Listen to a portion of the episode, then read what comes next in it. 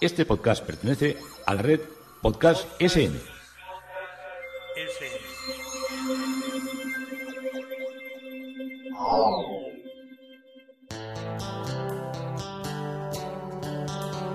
Historia con sentido. Historia con sentido. Un podcast realizado y presentado por Juan Carlos González.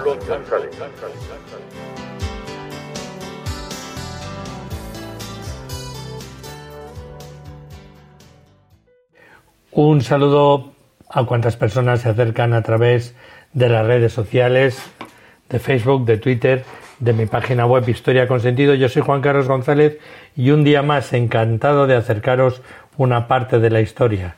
Seguimos en Londres, seguimos con San, eh, iba a decir con San Christopher no, no era santo, era un gran constructor de iglesias, pero no, no, la, no lo han canonizado. Los, los, eh, los anglicanos, la Iglesia de Inglaterra, no, no, no, no creo que canonice a, arquitectos sin más, aunque sean muy, muy buenos. Y hoy nos vamos, vamos a arrancar nuestro, no, no, nuestro recorrido en San Bedas Foster. Mm, en, la- las, en las comunidades de vecinos ya sabéis que la- las comunidades, cuando uno vive en comunidades, si uno vive, tiene la suerte de tener una casa donde, donde vive él solo y está alejado de, de la vecindad, igual tiene otros problemas, pero desde luego cuando vive vives en una comunidad de vecinos, siempre mm, las personas en las reuniones de, de la comunidad de vecinos pueden sacar lo más bello y lo más maravilloso o lo más ruin, altanero y peleón. Cuando uno encuentra una comunidad donde no hay problemas, pues es una verdadera bendición. Pero hay, aquí cada uno somos de un padre y de una madre y muchas veces el asistir a una reunión de la comunidad se convierte en una, en una batalla campal. No puedo decir que mi comunidad sea de batallas campales, que las ha habido, que las ha habido los muchos años que he vivido yo. Podría hacer el anecdotario, sí que podía hacer, yo creo que unos 200 introitos, bueno, no tantos, pero muchos contando aventuras de nuestras reuniones de vecinos, pero voy a contaros una sola. Hace unos, unos cuantos años, bueno, no, no voy a contaros una batalla entre vecinos ni que se hicieron sangre, que os digo que podría, pero no, no voy a ir por ahí. Bueno, pues hace unos años en nuestra comunidad de vecinos, pues eh, ya sabéis que los edificios, la casa donde yo vivo es del año 29, está cercana a cumplir el, centenario, espero poder vivirlo y contároslo, eso es, eso es señal de que, de, que mi vida ha, ha dado para, para, llegar por lo menos hasta ese momento. Y eh, estos edificios, cuando ya entran en esta, en esta antigüedad, son, tienen su fachada declarada bien de interés para que no hagas picias, o sea, para que no venga aquí uno y empiece a construir como le da la gana o empiece a arreglar como le da la gana y todo luego sea todo un lío que no lo arreglas ni ni ni. Porque ya sabéis lo que decía mi abuela que lo que lía un loco no lo desatan cien sabios. Pues para evitar eso hay una inspección técnica de edificios que hace que pues que las autoridades municipales revisen cómo está la casa y te digan pues tiene usted que pintar, tiene que arreglar el alero, tiene que arreglar las canalizaciones, tiene que arreglar los, los saneamientos. Con eso consiguen pues dar trabajo, que, que todos los vecinos gastemos y que los edificios estén impecables. Yo creo que los que conocéis la ciudad de Madrid, si paseáis por cualquier barrio que tenga edificios históricos del año 20, de todo lo que fue el, el modernismo madrileño, la gente que viene de fuera se queda con la, con la boca abierta. Bueno, pues empezamos las directrices de, del ayuntamiento, fue llevar de eh, darnos las indicaciones mínimas y entonces pues empezó a pintar la, la, fachada. Cuando se pinta la fachada siempre hay lío porque el, el, el ayuntamiento tiene el, el pantone, el pantone de colores y sabe exactamente qué color era el que había en su origen. Entonces tú quieres pintar de azul y te dicen, no, tiene que ser color marfil de tal, de tal grado. Y como lo pintes en azul pensando que sabes más, pues vienen los técnicos y los municipales y te paran la, la obra. Bueno, pues el caso es que empezaron a, a pintar la, la, fachada y entonces pues vienen un día y nos, y, nos dicen tienen que dejar el, el, edificio, la fachada, como estaba cuando, cuando se construyó. Y estaba cuando se construyó. Sí, tienen que quitar, tienen que pintar con este color tal, ya nos dieron la indicación. Hasta ahí no había problema porque estaban poniendo los andamios y en la parte, en la parte de, de abajo había como un, un, frontoncito, una, un, un, no sé cómo llamarlo, como, como un recubrimiento en, en mármol gris. Y eso lo tienen que quitar. Y dijeron, bueno, pues, pues lo quitamos. Pero claro, cuando se quitó eso, se descubrió que todo era de piedra, piedra rugosa, y aparte de ser de, piedra rugosa, había ciertos, ciertas partes donde para fijar el, eh, ese, ese petril, ese pequeño petril de mármol, habían hecho agujeros en, en, la, en la piedra de la pared, habían metido ahí unos clavos y ahí era donde habían enganchado con alambres el, eh, parte del, de lo que eran las, las, las, cubiertas de mármol que habían puesto. Entonces dijo, tienen que quitar todo. Y oye, ¿qué hacemos con esos agujeros? me dice, pues tienen, tienen que quitar e, esas piedras y tienen que hacer el, volver a poner unas piedras normales y hacer un abujardado para, para, para volverlo a restituirlo al estado original. Entonces me acuerdo que toda la gente, cuando dijo el administrador que había que hacer un abujardado, se quedaron, ¿qué hay que hacer? ¿Qué? Y, y, preguntó el, el, administrador, pero ustedes no saben lo que es un abujardado.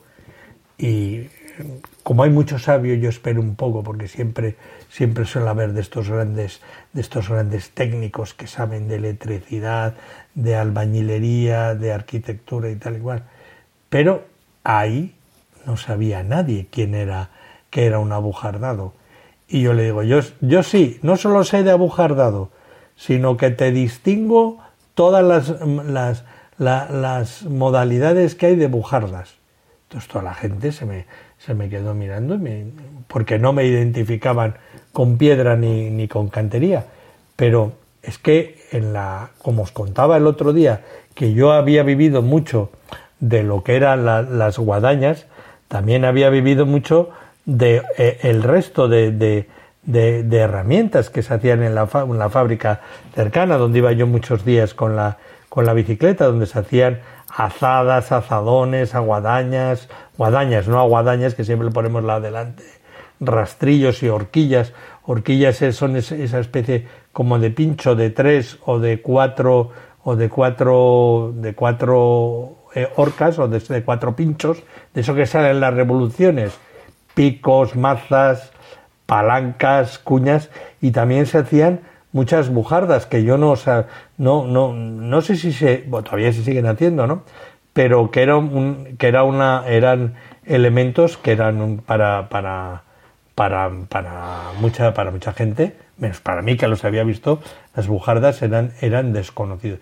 ¿Y qué es el abujardado? Pues es una técnica con la que se labra la piedra y que el resultado es, es crear una superficie homogénea, así como rugosa, que está, tiene como una especie como así de rebajitos de entre 1 y 3 milímetros que están eh, repartidos de forma eh, desigual por lo que es la superficie. Es pasar la mano y que no sea una superficie lisa, sino porque eso sería pulido, sino rugosa y eso es el abujardado. El abujardado es, es como si dijéramos hacer rugosa, hacer rugosa la, la piedra. Eh, pero para esto, ¿para qué se usa? Pues principalmente para conseguir acabados rugosos, por aclarar la piedra y también para conseguir un aspecto más rústico de, de la piedra. Y aunque estamos ante un método tradicional, también hay un método moderno. O sea, eh, el método para, para, lo que es el, método tradicional, que en, en, los buenos trabajos de restauración todavía se sigue usando, pues se emplea las bujardas, que es eh, la, la, pues esta herramienta. En el fondo, que es, es una maza, es un, tiene forma de martillo con dos cabezas y, y las dos cabezas están cubiertas por, por dientes piramidales. Y estos dientes tienen la función de devastar la piedra, el hormigón armado o el granito o, el mármol. Uno de los puntos más importantes que debe tener en cuenta la persona que utiliza la técnica del abujardado tradicional es que todos los golpes a realizar sobre la piedra deben ser con la misma fuerza para conseguir que sea el resultado homogéneo de, del que hablamos. Y no solo eso, sino que también debe procurar que todos los impactos estén con la misma inclinación y orientación.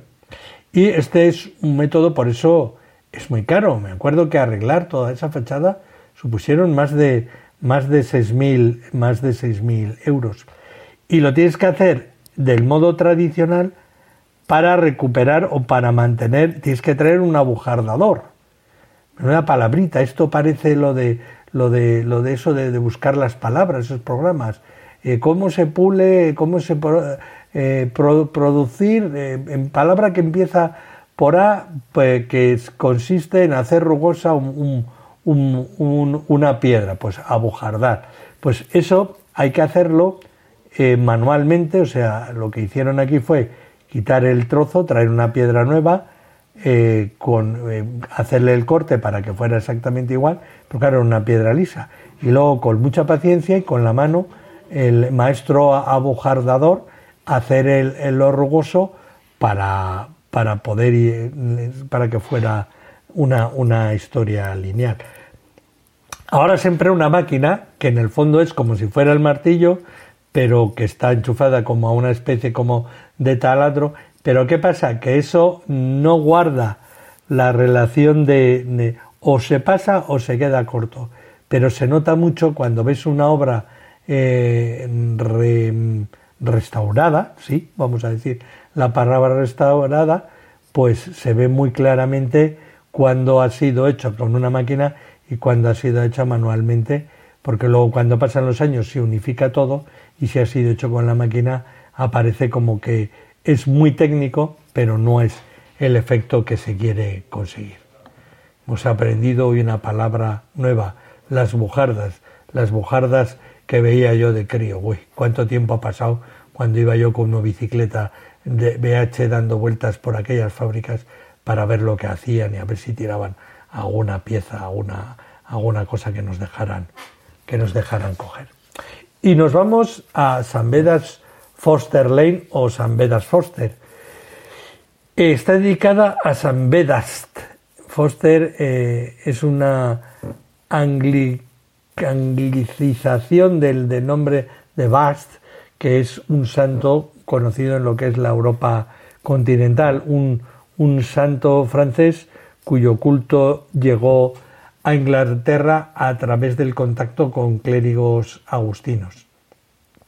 La iglesia original de San Bedast, cuando hablo de Vedas, no confundir con San Beda, es Bedast, fue fundada eh, antes de 1308 y fue ampliamente reparada en 1662 por eh, iniciativa parroquial. El poeta Robert Herrick fue bautizado aquí en 1591.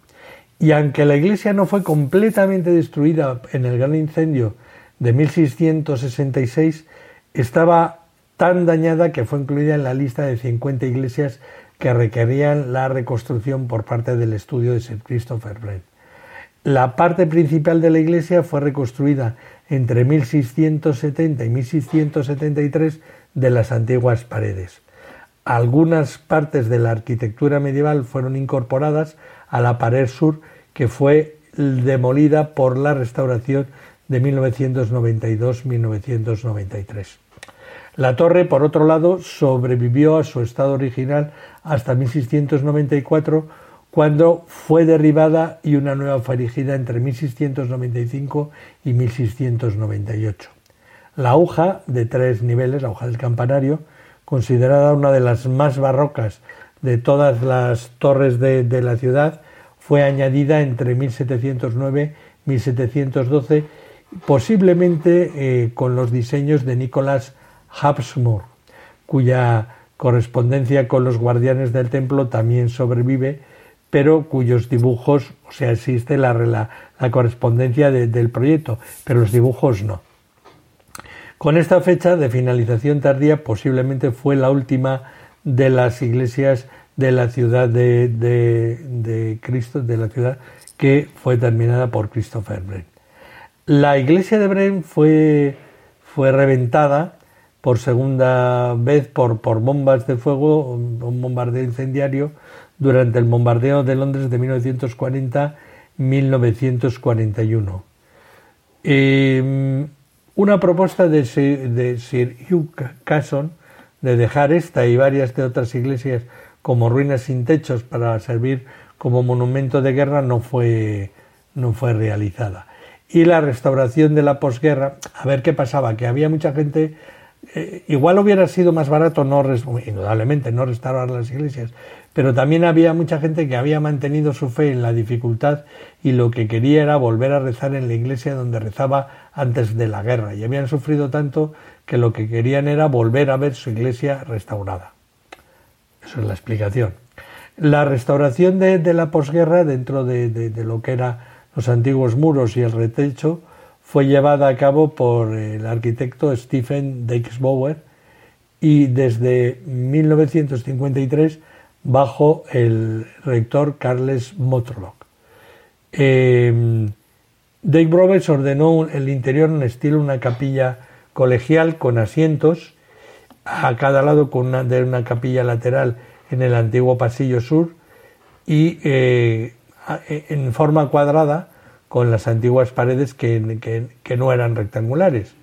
Y en, eh, es en, planta para que el altar eh, esté ahora directamente visible desde, desde el fondo de, la iglesia. Hay un trampantojo casi imperceptible entre los bancos y el dibujo del suelo para dar una falsa perspectiva hacia el altar, haciendo que la iglesia tenga apariencia de más larga de, lo que es. Eh, Dix Bower diseñó un techo de yeso fino al estilo de los de finales del siglo XVII que está adornado con, oro y hoja de aluminio barnizado. Y los, eh, los elementos de la iglesia eh, son de, otra, de otras iglesias destruidas, incluyendo un púlpito ricamente tallado de Hall Halls Brit Street y la pila bautismal y la, y la cubierta de, de Santana que, y la, cubierta que tenía de Santana y Santa Inés que se incorporaron de nuevo al diseño. Dix Bower encargó las ventanas, unos vidriales a, a de N Street y mostrando escenas de la vida de San Veras. Y estas ventanas utilizan vidrio opaco para ocultar edificios altos que están detrás y para disimular el techo de que la pared está en, cuña en planta. Y la obra se completó en el año 1962. Dickenswober también construyó una pequeña sala parroquial al noreste de la iglesia, también con un estilo imitando al siglo XVII y una eh, rectoría de estilo georgiano del rey Jorge de, esa época, adyacente a, lo que es la iglesia. Y en, en Forster's Lane, en 1959, hay en, en, el primer piso hay un importante mural de Hans Facebook sobre el tema de Jacob y el ángel. Un nicho en el patio interior de la rectoría contiene una cabeza de piedra tallada por el canónigo Matlock, realizada eh, tallada del canónigo Matlock, que fue realizada por el eh, escultor Jacob Stein. Eh, tiene un, campanario de seis campanas realizadas en 1960, fueron refundidas del bronce de, las que todavía pues, estaban todas arpadas y agrietadas por el bombardeo de 1941. Os recuerdo cuando se agrieta una campaña se dice se arpa una campana puede decir se agrieta, pero el término arpado, y estamos aprendiendo palabras nuevas, también está bien dicho. Es el concreto de, cuando una campana se ha rajado, se ha arpado. El órgano actual fue construido originalmente por John Harris y John Bitfleet en el año 1731 y esta iglesia fue demolida en parte en 1840 y reemplazada de nueva construcción. Eh, San Bartolomé Moor Lane albergó el órgano, estamos hablando del órgano desde 1841. Esta otra iglesia fue demolida en 1902 y el órgano encontró destino final en Salvan at Mary y fue dando vueltas, dando vueltas hasta que por último acabó en San Bedast en el año 1959. Fue restaurado y ampliado en 1962 y tiene una de las cajas de resonancia más antigua todavía en uso de, de, eh, en el país. Había un órgano anterior de, la época victoriana de 1853 y mm, estos fueron los pasos que desde, una desde la búsqueda de una sonoridad musical en la perfección tiene la actividad cultural y, musical de esta iglesia. La siguiente iglesia que visitamos es San Mary Somerset, eh, destruida por el gran incendio también, fue una de las, de las reconstruidas por el estudio de Sir Christopher Wren y la torre se encuentra en la calle Alto Támesis y el cuerpo de la iglesia fue demolido para restaurarlo de otra vez más en el año 1871.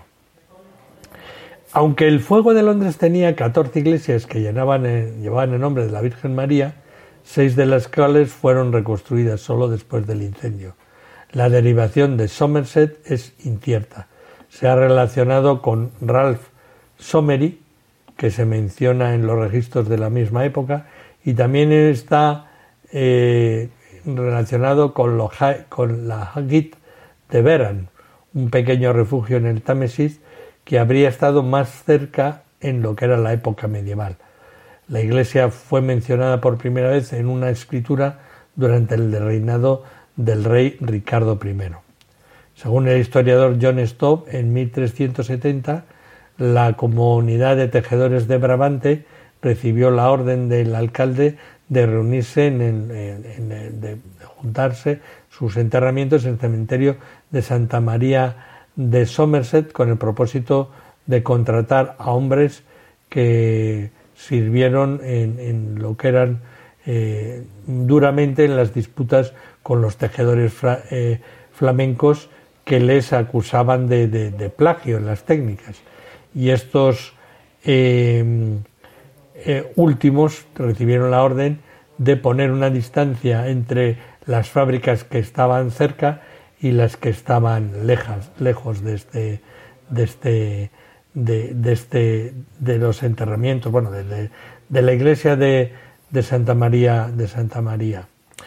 Después del fuego, la parroquia se, combinó con, también con la de Santa María de Mottenham, que no fue reconstruida, y la construcción de la nueva iglesia comenzó en 1686 y se detuvo en 1688 debido a la incertidumbre financiera asociada a la Revolución Gloriosa. La reconstrucción se reanudó en el año siguiente y la iglesia se terminó en 1694. La parroquia era muy pobre y era una de las dos únicas iglesias para la que Bren proporcionaba fondos para el mobiliario del impuesto del carbón, para, para, perdón, para restaurar. La iglesia reconstruida era más pequeña que su predecesora, ya que una franja de tierra fue tomada por la ciudad para ampliar en lo que era entonces la Times, Times Street. El obispo Gilbert Ironside, canciller de la Universidad de Oxford, quien desafió a Jaime II en la defensa de los derechos de los becarios, fue enterrado aquí en 1701 y sus restos y la lápida de mármol negro fueron trasladados a la catedral de Hitroff en el año 1867. A finales del siglo XVIII la iglesia tenía una reputación de, iglesia baja, no de Aichur, ya sabéis que hay iglesia alta, iglesia, eh, iglesia, iglesia baja.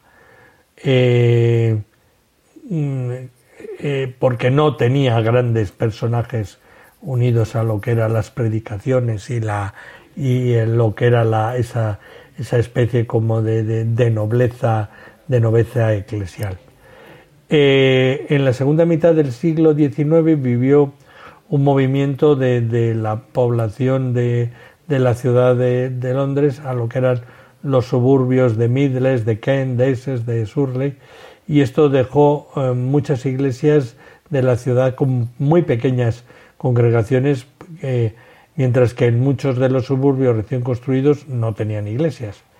Y la ley de la unión de beneficios, la restauración de templos del año 1860, que fue aprobada por el Parlamento, permitió la demolición de las iglesias de la ciudad y la venta de tierras para reconstruir las iglesias de los suburbios.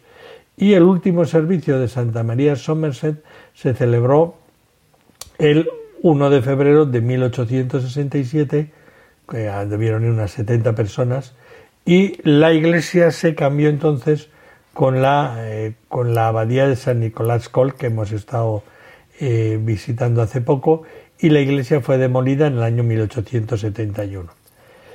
La investigación del arquitecto eh, Evan Christian y por su acción se conservó la torre de la iglesia y los ingresos de, de la venta de los terrenos se utilizaron para construir San Mary Hoston, que también recibió el mobiliario de la iglesia y las campanas. Perdón. Antes de la Segunda Guerra Mundial, la torre de la iglesia fue utilizada como una especie como de dependencia y la torre se encuentra ahora en lo que es una isla de tráfico rodeada por un pequeño jardín paisajístico. Lo único que queda, como sabéis, es la, la torre. La iglesia de Breno es una nave sin pasillo, con techo plano, y George Orwell describió su interior como, una, como, una, como un cajón de paredes eh, encaladas. Dos columnas sostenían y se apoyaron en la galería de Occidente, en la que se suspendían los escudos de, armas real. Eh, la característica única de la torre son los ocho pináculos barrocos. Los cuatro de cada esquina tienen bases penden y como en pergaminos, coronados por, por jarrones, y entre cada uno de ellos hay obeliscos de unos, no llegan a, dos metros, con remates en bolas. Y el estilo sugiere fuertemente que son del diseño de Nicholas Hasbro. Crean una ilusión óptica de cambiar de altura cuando se van desde los distintos eh, puntos de vista, de las distintas posiciones. Eh, los pináculos fueron derribados después de la Segunda Guerra Mundial debido a los daños causados por las bombas del Bridge de Londres para ser restaurados por la, Corporación de la Ciudad en el Ayuntamiento en el año 1956. El edificio está siendo reformado y ampliado para una casa familiar privada por Pibor y Partners, que son ahora los, los constructores de moda en, en Londres para hacer las, las cosas, las cosas, eh, las cosas de detalle, por decirlo de alguna manera. Y hasta aquí nos ha traído este recorrido que hemos empezado en San Bedast, terminado en T, Foster, con Christopher Bren, con Historia con Sentido, con Juan Carlos González. Encantado de haberos traído esta parte de la historia.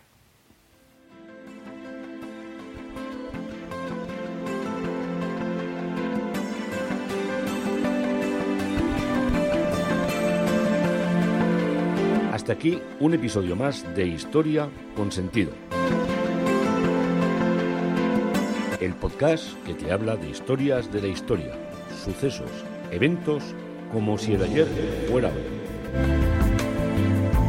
Síguenos a través de iTunes, Spreaker o iVoox. Contacta con nosotros por correo electrónico escribiendo a podcast@historiaconsentido.com. Nuestra web www historiaconsentido.com.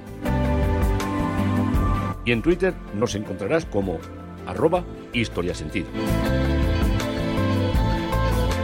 Este podcast pertenece